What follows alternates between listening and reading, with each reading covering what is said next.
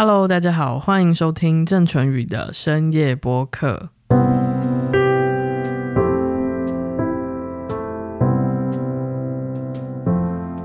大家晚安。那今天就是要实现对大家的承诺。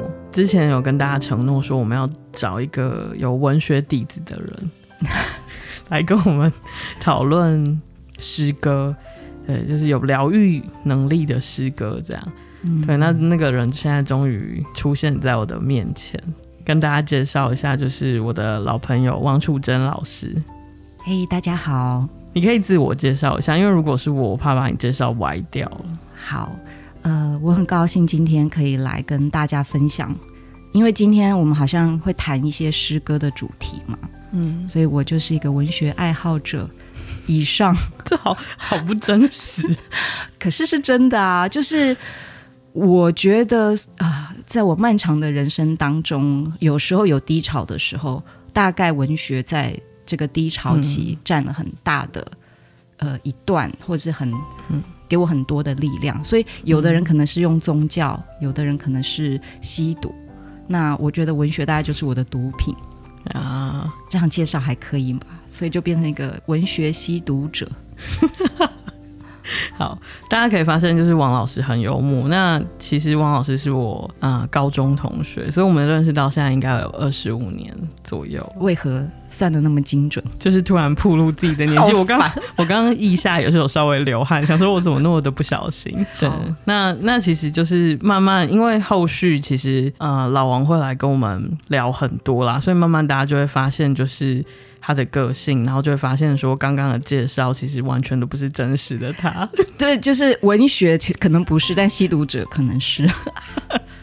好，就是其实其实楚真很好笑，但他有文学底子是真的啦。就是嗯，他是很厉害的中文系毕业的，然后受正统的呃中文系的教育，然后他自己本身现在也是很厉害的教中文的老师。大家不要觉得好像说哦，教中文就是。大家房间看到那种教中文，他不是，他教的中文是，他会教很厉害的外国人学文心雕龙。各位各位，真的太夸张了。我觉得这个本身不是我厉害，你要想想看，一个外国人可以学到，他需要学文心雕龙，是他比较厉害。我真的就是在旁边座驾。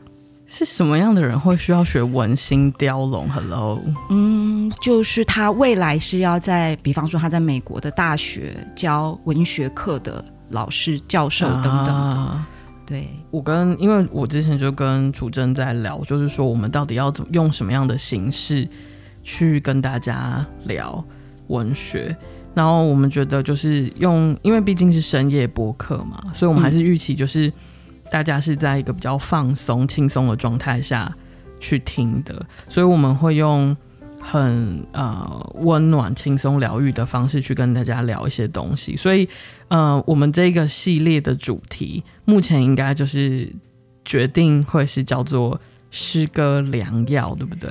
哇，我觉得听起来还不错，“诗歌良药”嗯。可是我有一个问题想要问淳予。为什么你会想要从诗歌的角度，嗯、或者是这种跨界的对谈？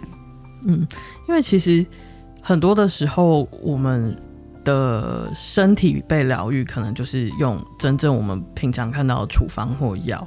但是很多的时候，我们我们受伤，跟我们需要被治愈的是我们的心吧？嗯，那心其实很难，我觉得很难诶、欸，就是心很难被。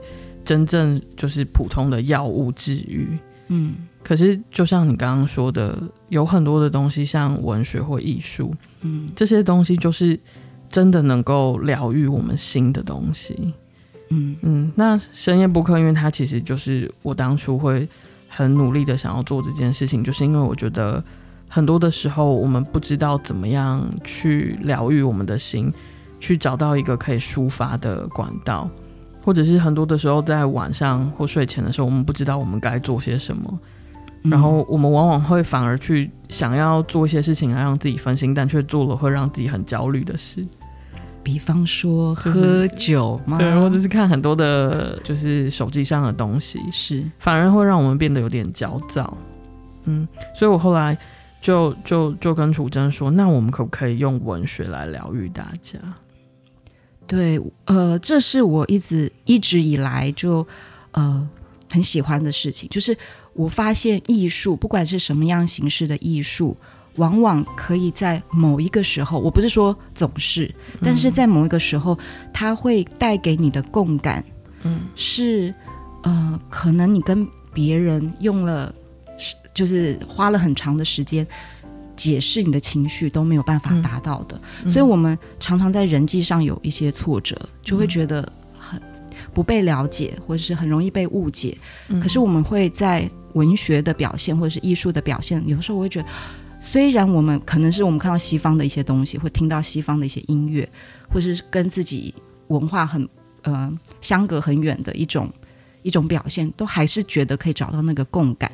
所以我觉得，也许这个东西可能可以作为一个疗愈心灵的最，可能是最好的方式，也说不定。嗯嗯，嗯，像今天第一集我们要聊的东西，就是我们选了两首诗。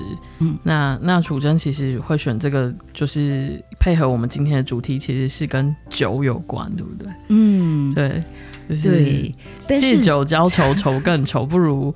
不如以酒代诗，以酒代诗，那就是喝酒了。哦、以诗代酒，但是我也是蛮想要以酒代诗，但是今天录音间没提供酒，我就有点怅然。这是什么样的暗示？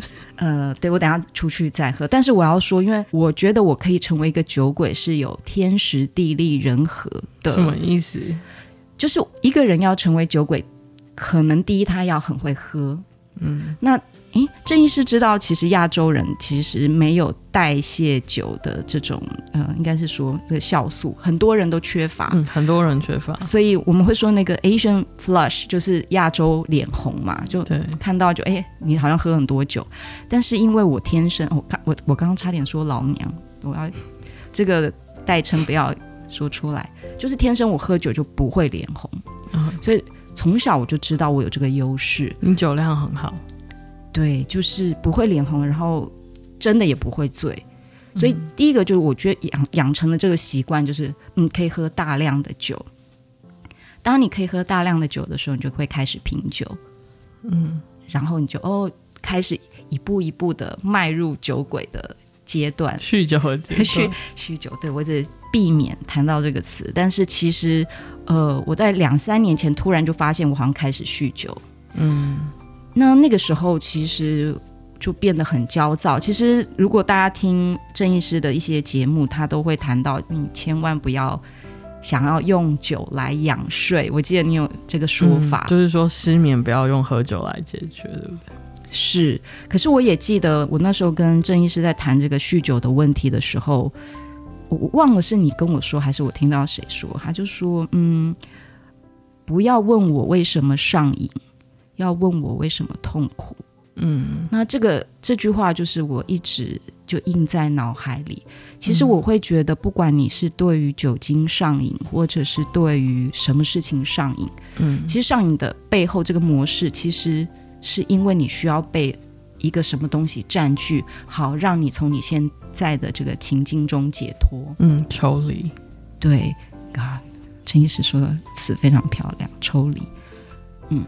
所以那个时候开始酗酒的时候，我就意识到，因为叶青是呃我以前的高中的同学。那我们现在就是在讲第一首诗的对诗的背景，对是那呃叶青非常喜欢喝酒，所以他的很多的诗都跟酒有关系。嗯，那我记得我以前去他家里找他的时候，他倒水给我，我就喝了一口，我说嗯。这个水里，这个这是威士忌吗？嗯，他就说不好意思，因为他都没洗杯子，所以他倒水给我的时候，其实就是威士忌风味的水。哦，我以为他请你喝水，结果就因为他家就是以酒代水，他家是以酒代水，不过刚好那天威士忌喝完。可是他也因为这个酒瘾，所以遭遭受很多的痛苦。嗯，我觉得我在还没有成瘾之前。不太能够理解他的痛苦，因为他已经到可能随时随地都需要喝酒的的阶段。那一方面，你想要自主，嗯、因为人都有一种自由意志嘛，就想要控制自己的行为。可是当你有瘾头的时候，其实你很难抽离，所以你每天就会眼睁睁的看着自己跟自己的瘾搏斗。嗯嗯，其实那往往是带给你另一个种形式的痛苦啦，对不对？就是这个意思，嗯、就是你为了想要逃避某一种痛苦而用那个东西来占据自己，可是等到他驾临于你之上，他征服你，变成他在操控你的时候，其实那个感觉就是另一种痛苦来了。是，但我也觉得这个是人性很有趣的地方，就是其实我们穷极一生都在追寻疗愈的方式。其实我觉得酒是一种很好的疗愈方式，嗯、只是当这个方式过度介入的时候，它就不是疗愈，它就反而是。呃，反过来欺压你的一种很可怕的一个手段，嗯，因为你就无法逃脱。嗯，可是如果你好好运用这个手段，它真的是非常好的疗愈方式。大家去回想，其实你生命中有很多很美好、精彩、温暖的时刻，是你跟你的最亲爱的人一起一起喝美酒，不是 不是那个美酒，是就是很很好喝的酒。有的时候不见得是多好的酒，就是。你可以跟别人共享，或者是你今天有一个感触，然后你自己小酌一杯，嗯，这个其实都是你现在回想都是生命中非常难以磨灭、非常感动的时刻。你会觉得有这个疗愈方式真的很好，嗯，就是用什么样的心态去喝酒，其实是很重要的，嗯，否则真的就是借酒浇愁，愁更愁啊，对不对？嗯，那那今天我们的啊，呃，我们会跟大家。就是读两首诗，嗯，那如果大家有对诗本身有兴趣的话，也可以在贴文里面会有连接，大家可以就是点进去就可以看诗的全文，这样，然后呃，也可以在那个连接里面跟我们互动，对，因为就是我跟老王都很希望听到大家是怎么想的。对不对？其实这很重要。除了我们讲之外，我们也想要听大家对于这些诗的感觉，或者对我们聊的事情的感觉。所以大家就是很欢迎大家可以在那个贴文链接里面，呃，我们应该是会把它导到脸书的一个贴文啦，因为那个 Podcast 系统都没有很好的留言功能，所以大家可以去留言跟我们啊、呃、讲，就是你读完诗或者是听完我们讲的的心情。嗯，所以欢迎大家一起加入郑医师的 AA 社团。大家知道 AA 是什么吗？嗯，听众应该知道吧？就是戒酒的那个，对，就是、嗯、病友协会，病友协会。对，所以我们一起来 AA 吧。好，那今天有两首诗，第一首诗就是刚刚楚真讲的叶青的诗。我们先读诗好了，然后再一起来讲。你可以跟大家分享，因为你跟叶青是好朋友。嗯，好啊，可以跟大家介绍一下叶青，就是一个非常非常呃重要的诗人。那这首诗就请老王帮我们读一下。好，我本来期待就是用你有磁性的声音来读，好，我也可以读，因为这样我就可以念这个很难的呃英文词。好，Laphroaig，你早就已经决定好了。要做一种暗淡的金色，时间久了就小小小小的爆炸。一向很像是老，老的故事可以说很多遍，很多滋味可以懂很多遍。所谓的老，大概是有些简单的事情一直在发生，比如说秋天的雨水在落。冬天的风在吹，这些早就在你的心里，你只是在等待自己的心跳而已。好，我觉得我已经醉了，是因为这首是真的很美啊。对对，其实我呃。先说一下，因为我们也不不是帮那个酒商打广告，但是这个是叶青最喜欢的这种威士忌。他怎么念？他怎么念？然后其实因为我把它念得像法文，但是其实我也是乱猜的，应该是念 Laphroaig 吧。Oh, OK，好，我有点心虚啊。其实我因为他的关系，所以我就特地去找了这支酒，但这支酒对我来说有一点贵了。嗯对，但是是真的很好喝。它不是呃一般我们熟悉的那种威士忌味道，它这个味道是比较我觉得比较有个性的，嗯、所以可能喜欢的人喜欢。嗯，对。我想要问淳于，你看叶青这首诗，嗯，你觉得怎么样？很像是就是我刚刚听你讲完，我就有醉了的感觉。就是他在讲的东西，就很像是一小杯一点点的酒，但是里面灌满了好多好多好多好多爆炸的东西在里面。就是很重、很重、很浓、很浓、很烈、很烈的东西。嗯，其实是说，因为威士忌酒它呃发挥的速度非常的快，嗯，所以它比方说它本来是一桶橡木桶的酒，可是过了多少年以后，可能就剩半桶。嗯，这是为什么威士忌酒的成年威士忌那么贵的原因。嗯，所以如果你要喝到陈年的威士忌，嗯。你要付出相当的代价，当然现在是因为你要花花很多钱。嗯，可是我们说好酒成瓮底嘛，其实就是这个，嗯、就是你需要一个时间的发酵。嗯，那呃这边我就是突然就是插出来，但是其实也是呃，在我酗酒的时候，我有一次看了一个很有名的歌手叫 Amy Whitehouse，可能大家知道，他是一个英国的歌手，然后他唱一些灵魂的歌曲。也唱爵士乐等等的，那他在二十八岁的时候就过世了，就是英年早逝。然后他因为很多人都知道他有酒瘾的问题，那我记得在那个纪录片的最后面，他非常喜欢的偶像就跟他说，其实有很多的事情，有很多的呃美好的，我我们很难想象的事情，我们其实都会看到。所以老是什么？老是很多人害怕的东西，然后会觉得很怅然。就像我们现在一分一秒，我们的时间都流逝。可是我们，我们为什么要做这个 podcast？嗯，因为我们希望可以留下一些什么东西，然后这些东西可以为我们自己，或者是为其他人带来很美好的感觉，或是带来共感。嗯嗯。所以其实，因为很多人他很恐惧，就是外表的老化。或者是身体的老化，他觉得很多的事情他不如当年，嗯、然后所以其实很多人对于老是一种恐惧。但是今天读完这首诗，感觉诶，老其实是好像很美好的一件事情。对呀、啊，其实你看他说所谓的老，就是有一些简单的事情一直在发生。如果你会觉得你的生命只是充满简单的事情，所以你觉得很悲伤。那就没有办法。可是，如果你能够享受这种一而再、再而三的美好、简单的事情，那你的看事情的角度就会改变。也或者说，呃，我们常常都觉得说，我们要有很多爆炸性的东西，或者是很光鲜亮丽的东西，或很抢眼的东西，好像我们生命才是过得非常的精彩。但是，但是，就像叶青这边说，他觉得就是。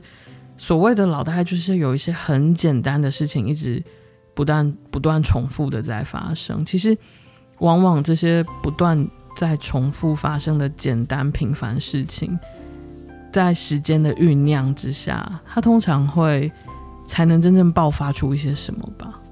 嗯，对。所以我我自己觉得威士忌酒的这个酿造的过程，跟这首诗其实。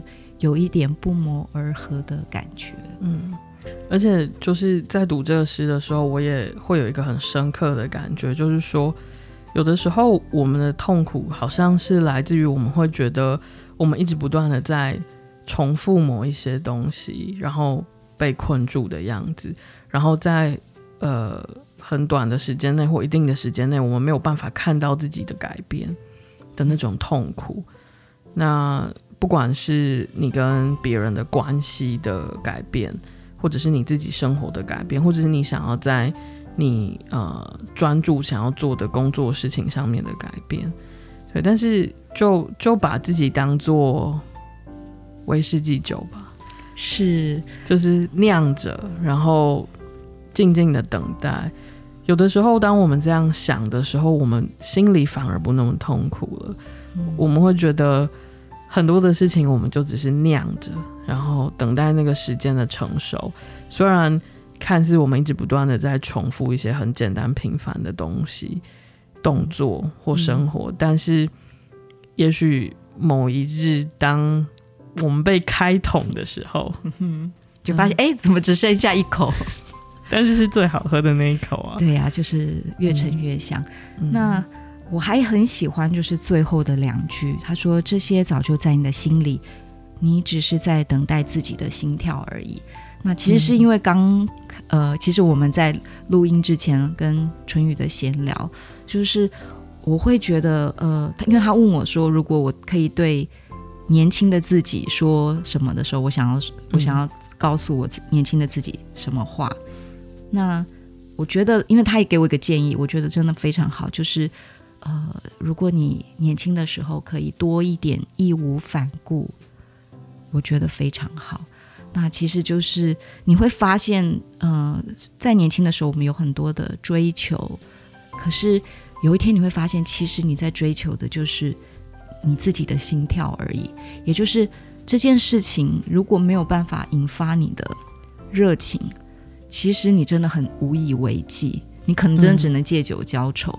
嗯、可是如果这件事情本来就是你天生的驱动力，你就是觉得。我真的好想做这件事情，嗯，那你就打开它，然后你就去做，嗯，因为我们人到头来不就是在等待自己的心跳而已吗？嗯，说的太好了，因为我会跟老王聊到这个，就是因为最近我我有可能会回到我们高中的母校演讲，嗯，那我就在问老王说：“天哪，我们我到底要跟学妹说些什么？”然后我们就觉得说啊，最好的其实就是想象。未来的我们，如果回到当时候，我们会希望未来的我们跟我们自己说些什么话？就是当时候的高中那个青涩的自己，那我们就觉得，就是告诉那个孩子，就是义无反顾的去做，会让你感受到热情的事情，其实就是最棒的。嗯嗯，希望叶青还在。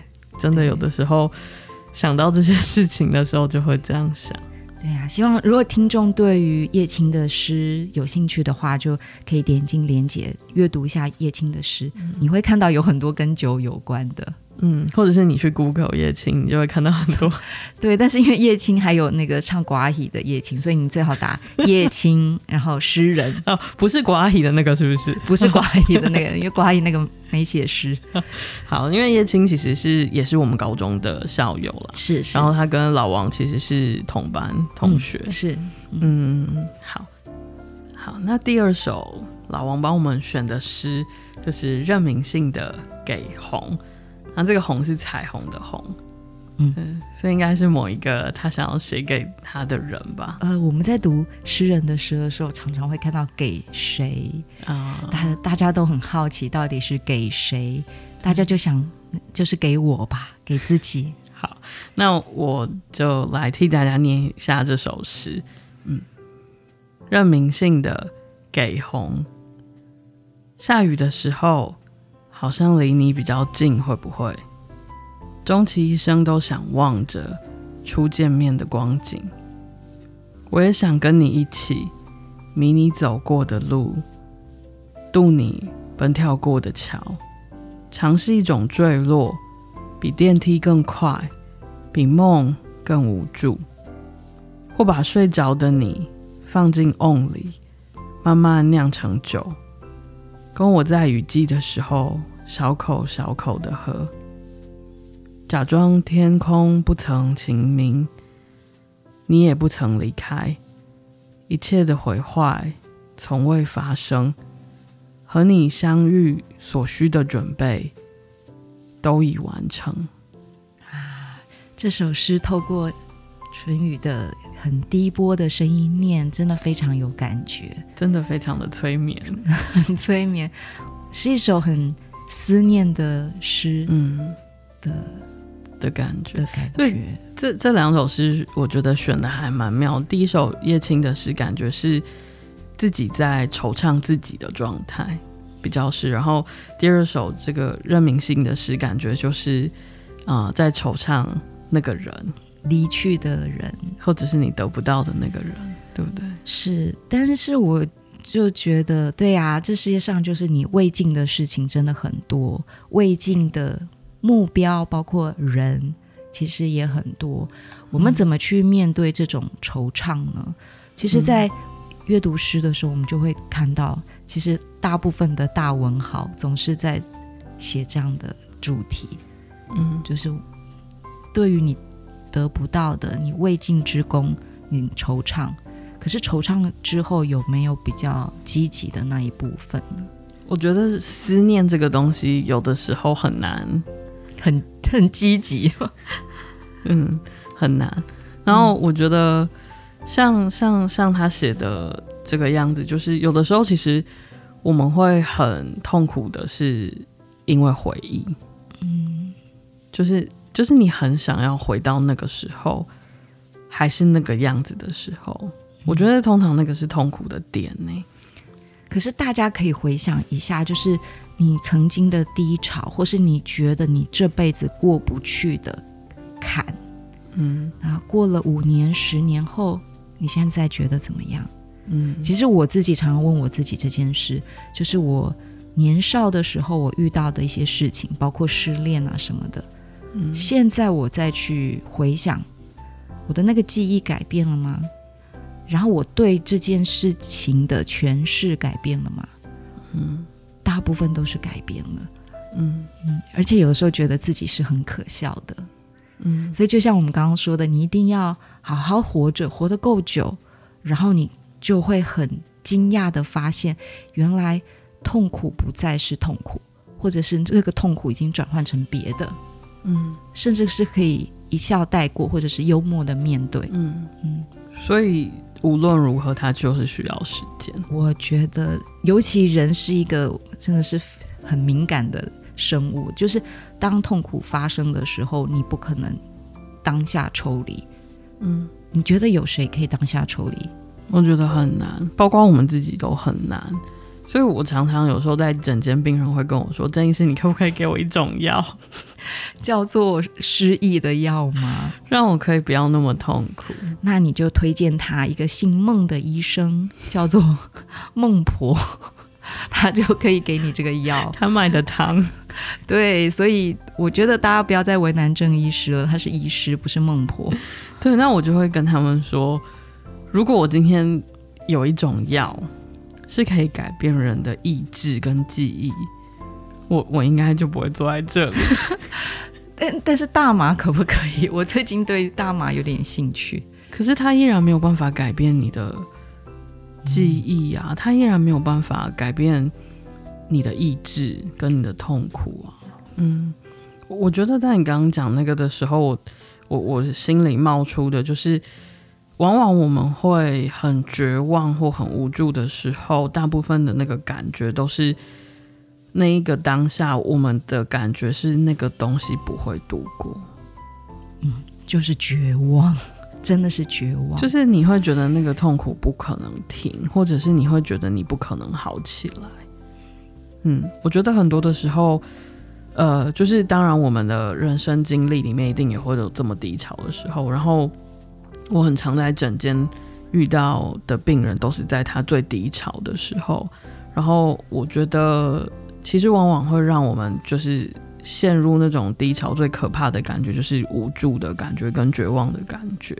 然后通常那个都是我们觉得那个东西是不可能好的，或者是我不可能度过去，我觉得不可能忘了这个人。但是就是就是像刚才老王讲的，其实有的时候，呃，那些东西度过去之后，它会转变成不一样的东西。所以我觉得，也许我们在很绝望、很绝望的时候。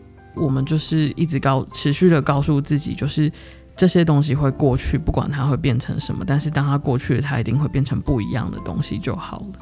可能它不一定会变成很美好的东西吧。是，有时候是就是，比方说你想要前任，你大家就觉得什么鬼啊？我我我那天还在跟老王就是聊到一个他的前任，欸、这样好吗？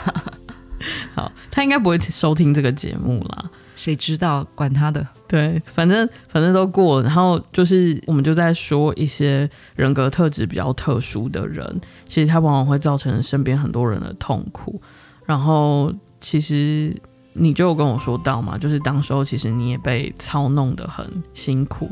可是无论如何，当经过之后，你反而更认清楚这种人的特质。所以，即便他现在有可能还会在你的身边出现的时候。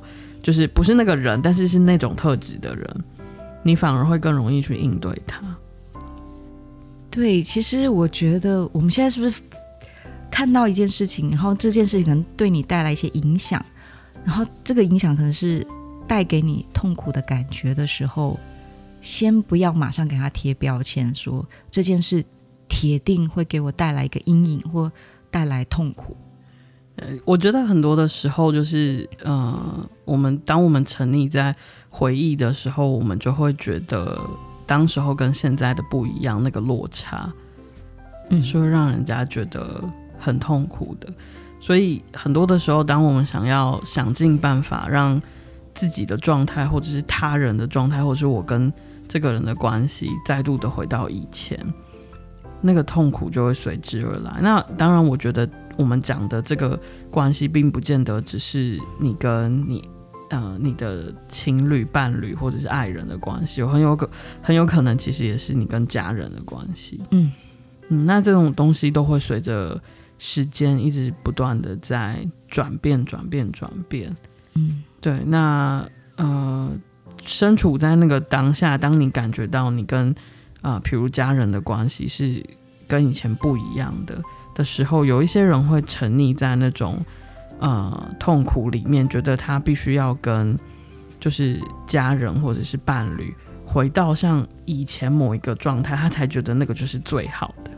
嗯嗯，但我觉得就是这种过度沉迷，其实坦白说有点不健康。就像是呃这首诗，他他提到就是这种，他很思念一个人，所以他想要跟他一起。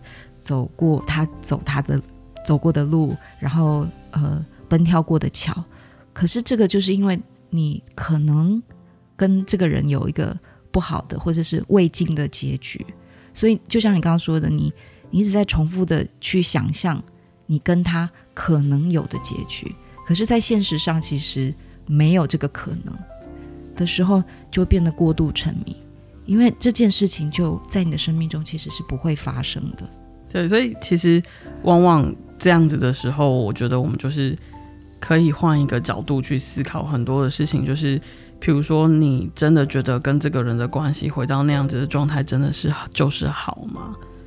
嗯，或者是当你用一个新的距离跟新的关系跟那个人相处的时候，假以时日，可能他会变成更美好、更健康的状态。我觉得这个观点非常好，嗯、真的是因为你。其实他改变了，你又何尝不是呢？我们总是觉得自己没有改变，你会觉得变的是别人，嗯，但是自己何尝不是呢？嗯，所以，当你意识到这件事的时候，你其实就可以用一个新的角度来看待这段关系。嗯，今天的这两首诗，不知道大家听完之后，目前是几分醉？其实我觉得他们应该第一首诗就已经睡着了吧？不是醉，是睡着。这样很好，这就是我们今天的目的，对不对？对，所以往后我们也会像这样，就是像今天的主题就是酒嘛，嗯，然后我们就会聊一些我们生活经历的事情，对，然后往后就是每一集就是老王也都会挑选一个主题，然后我们就会选跟那个主题相关的诗歌，然后一起聊。我觉得是疗愈我们自己，也疗愈大家，哎。对，而且因为这些主题其实就是大家会共感的东西，比方说灵柩啦，比方说对什么东西着迷啊，这就是现在其实大家都常常会谈的。那尤其现代人可以成瘾的东西太多了，嗯，就是在这个过程里面，或许我们没有办法真的说出什么很建设性的话，但是但是大家就是陪着我们一起读诗，反正这个过程。然后有一些回忆，有些感觉，然后有些心思，或许它就是最好的疗愈的方法了吧。是，那这里我也想提一下，因为嗯、呃，上个星期我听了郑医师的那个 new 呃 podcast，就是他新播的那一集叫什么我忘了，就是我有讲我那个小时候私密儿时回忆的那一集吗？结果我。真的，因为我本来没想，因为他说他要讲疗愈故事，然后因为我对春雨还蛮了解，我想啊，他能讲什么疗愈故事？但是他竟然，你知道世界上有两种疗愈的东西，一个是小孩，一个是猫嘛。就他就讲他小的时候，果然我就被疗愈到了，因为他就提到他小的时候在西雅图的那个嗯嗯呃印象，然后那个橘色的夕阳，对，所以他就解释了为什么呃他现在的那个医医院的 logo 是橘色的。但是我不知道，我就觉得我当下听的时候，我觉得那个色彩、那个夕阳、那个风、那个四岁的感觉，其实也在我身上就突然起了一个化学效应，因为我我就感觉我好像也是坐在那里，然后有那个风吹来，我看的那个橘色的夕阳，嗯，然后我就觉得很感动，所以我就赶快分享给我在美国的朋友，嗯，那他现在也是呃为单亲带孩子在美国生活，他的孩子也四岁。然后听的时候就，就他听到这个，他就很感动，因为他就说他没有想到这个是四岁的记忆会记得，但是是真的会记得，所以而且一辈子记得。所以其实人有很多神奇的魔力时刻，然后那个时刻真的会给你带来安慰，跟给你带来往后生命中很多的力量，不见得是多了不起的事件，或是多了不起的名言。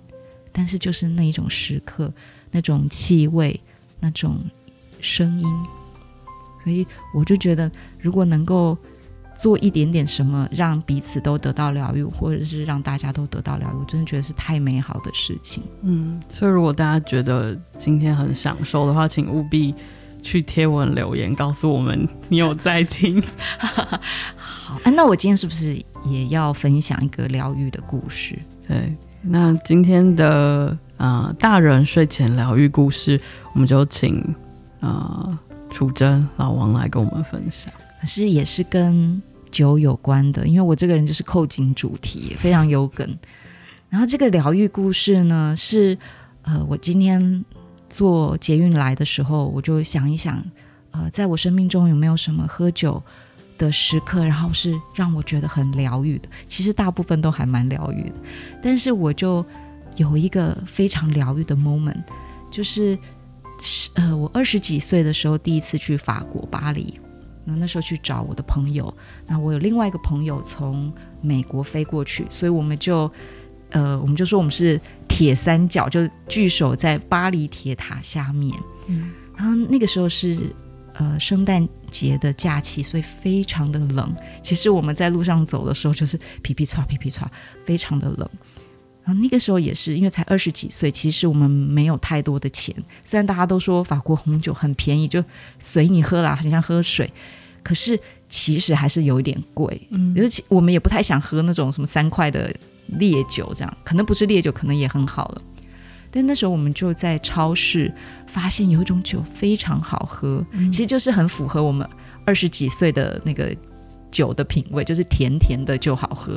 所以我们发现那个酒叫做 cider，就是 cider，那个法文叫 cider，就是苹果酒。哦，那种酒就是其实就是像苹果西打的呃酒精版。嗯，可是因为它就是喝喝了以后，你就会一直喝，一直喝，一直喝，因为它甜甜的，让你没有负担。然后其实酒精浓度不高，好，对，所以我我们大概几趴？我觉得三四五之类的，但是跟啤酒差不多。对，可是因为啤酒你会很撑，因为有气，嗯，但是那个苹果酒不会。那我就记得就是大雪纷飞，然后我们就去超市，然后我们买了一样的那个七块钱的靴子。就是那种那种年少，然后跟朋友一起，然后去超市提了大包小包都是苹果酒，嗯，然后我们就躲到，因为呃朋友在巴黎住的套房就是很小，所以我们就进呃躲在那个套房里面，然后开开了苹果酒，就一瓶一瓶的喝，嗯，然后喝喝完就喝醉了，然后就倒下来，嗯，然后隔天又一瓶一瓶的喝，然后喝酒的时候我们就会聊未来的梦想啊，然后想要。成为什么样的人？对，可是当然具体什么有建设性我都忘记了。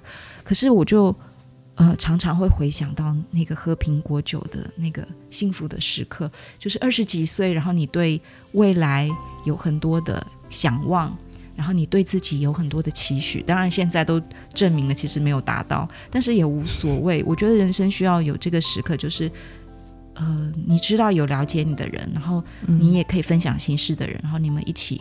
度过那一个青春的时候，嗯、然后虽然你喝的是一个三块钱的苹果酒，嗯，可是那个酒精的它发酵出来的是无与伦比的快乐。所以到现在为止，我看到苹果酒的时候，对我来说，他我现在已经不喜欢喝苹果酒，因为我觉得太甜。可是那个幸福感还留着，他好像给了我一种二十几岁的一个记恨，就是哦，我二十几岁的时候我喝苹果酒，然后我曾经很开心，我曾经有很多的梦想。据我所知道，你们三个现在还是属于铁三角状态。对，我们，我们一直有个梦想，就是在世界各地有铁三角，就是有三角形标志的地方。所以，我们其实一直很想去像东京铁塔，或是埃及金字塔在聚首，就是这个是我们的那个标记。那你们去过哪些有铁三角的地方？话说还真没有，因为我们就后来铁三角一个去了韩国，就住在济州岛，然后一个在美国的佛罗里达州，所以能够聚首的时间不多。对，但是记忆永远是聚首的。嗯，而且我相信那一次的记忆应该替你们垫了很好的底，就是你们往后即使身处在世界的各地，可是我觉得你们的关系可能会因为那一些记忆跟那些经历。嗯，其实变得非常的紧密，是，就像他现在是你的疗愈时刻，我觉得他应该也是会是他们的疗愈时刻，哎，嗯，但是可能问问他们，可能他们没那么喜欢喝酒。我其实对于喝酒的记忆都印象深刻。好，今天谢谢楚真跟我们分享他的呃疗愈时刻，嗯、呃，希望也成为对你来说很棒的睡前故事。那。往后的呃时间，就是老王都还会呃跟我一起，就是读诗给大家听。那希望有疗愈到你，希望今天大家都有个美好的睡眠。好，那我们就跟大家说晚安了。Good night，晚安。